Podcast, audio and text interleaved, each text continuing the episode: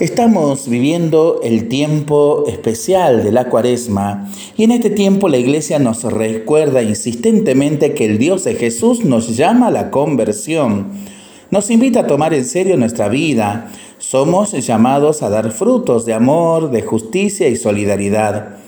Dios no nos olvida si le olvidamos, nos deja libres y autónomos, nos anuncia su sueño de liberación y amor universal tenemos necesidad de conversión, es urgente. La paciencia de Dios no es un motivo para rechazar la conversión o para retrasarlo. Presentamos a continuación unos relatos que nos ayuden a vivir la dinámica de la cuaresma.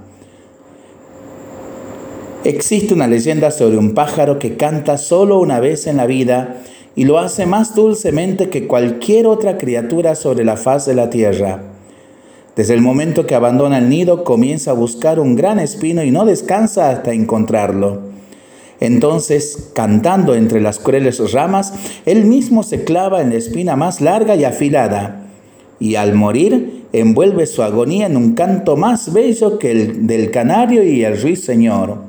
Un canto bellísimo al precio de su existencia. Pero todo el mundo enmudece para escuchar y Dios sonríe en el cielo, pues la mejor de los cantos o de las canciones solo se compra con grandes dolores. Al menos así lo dice esta leyenda de Colin McCulloch. El pájaro canta hasta morir. Para pensarlo y para rezarlo en familia y entre amigos, ¿no? Mientras lo hacemos, pedimos al Señor su bendición, le seguimos pidiendo por el fin de la pandemia, de las guerras y por el buen tiempo para nuestras vidas, nuestros animalitos y nuestros campos. Y nosotros responsablemente nos cuidamos y nos comprometemos a ser verdaderos instrumentos de paz. Que el Señor nos bendiga en el nombre del Padre, del Hijo y del Espíritu Santo. Amén.